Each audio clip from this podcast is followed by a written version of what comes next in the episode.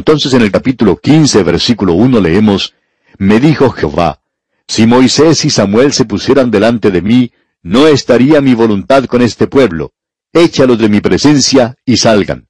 Nos estamos acercando ahora al límite donde no existe ninguna clase de ayuda o esperanza para la gente.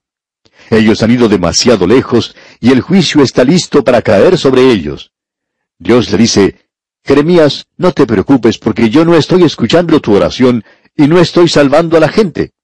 Él dice, aun si Moisés se presentara ante mí, haría lo mismo.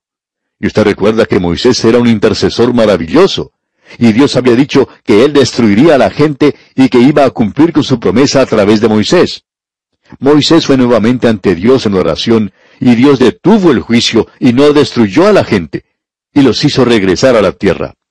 Ahora, si Moisés estuviera presente, dice Dios, eso no haría ninguna diferencia.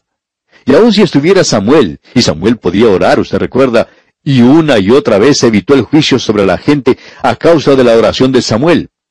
Pero ahora, aun si Samuel estuviera presente, dice Dios, yo no le escucharía. Esta gente ya ha pasado el límite. Usted se da cuenta, amigo oyente, entonces, que este hombre está presentando un mensaje aquí que no es otra cosa sino un juicio. Veamos lo que dicen los versículos 5 y 6 de este capítulo 15 de Jeremías. Porque, ¿quién tendrá compasión de ti, oh Jerusalén? ¿Quién se entristecerá por tu causa, o quién vendrá a preguntar por tu paz? Tú me dejaste, dice Jehová, te volviste atrás. Por tanto, yo extenderé sobre ti mi mano y te destruiré. Estoy cansado de arrepentirme. Esto se refiere a la condición de rebeldía en la que se encontraban. Estoy cansado, dice el Señor, de que tú vengas a mí y me digas que vas a mejorar y lloras, y luego regresas y continúas haciendo la misma cosa. Dios dice, ahora ha llegado la hora y yo te voy a juzgar. Bien, eso no hace que Jeremías sea muy popular. Recordemos que Josías era su amigo pero no lo es Joacim. Joacim, un hombre malvado, él no quiere a Jeremías para nada. Él está causando demasiados problemas. Escucha ahora lo que dice Jeremías. Ese hombre, a pesar de que él es un profeta llorón y que presenta este mensaje tan difícil, él tenía en realidad un sentido del humor. Él fue ante el Señor y clamó ante él en el versículo 10. Escucha la primera parte de este versículo 10 del capítulo 15. Ay de mí, madre mía, que me engendraste hombre de contienda y hombre de discordia para toda la tierra. Él está diciendo, nadie me quiere, no importa la pasta dentrífica que yo uso, la gente aún así no me quiere, porque las palabras de mi boca son terribles para ellos, y ellos no quieren escucharlas. Y luego el profeta dice, nunca he dado ni tomado en préstamo, y todos me maldicen. Y esto es algo muy interesante. Jeremías está diciendo que él no le prestaba dinero a nadie y que tampoco pedía dinero prestado.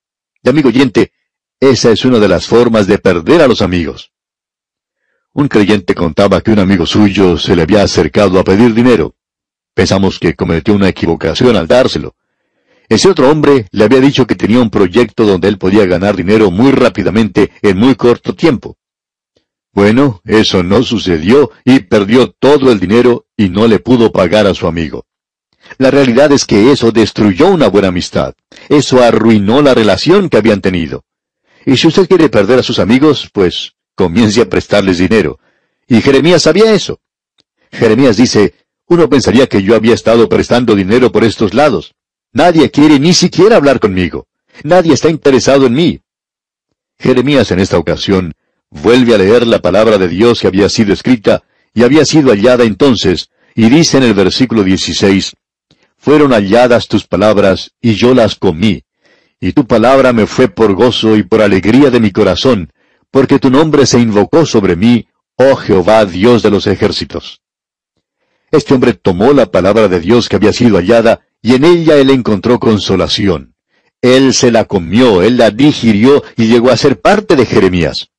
¿Cuánto necesitamos nosotros, amigo oyente, hoy entrar en esa palabra de Dios? Y no solo algo superficial donde aprendemos unas cuantas reglas y normas, donde tenemos una escuela pequeñita para aprender unos pasos nada más.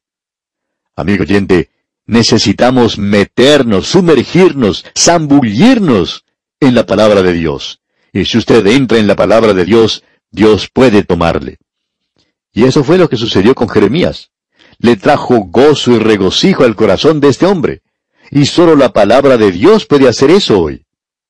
Jeremías descubre que ante él tiene un verdadero problema. Usted recuerda que su propia ciudad le había expulsado. Ellos no lo querían. Su propia familia le rechazó. Sus hermanos no querían nada que ver con él y su vida estaba en peligro realmente. Y en el versículo 21 leemos, Y te libraré de la mano de los malos, y te redimiré de la mano de los fuertes. Dios le dice, Tú permanece en la línea de batalla, yo te cuidaré. Ahora los días se están haciendo más difíciles. La nación está llegando al fin de su existencia. Creemos que faltan unos diez años para que tenga lugar la destrucción de Jerusalén en esa ocasión.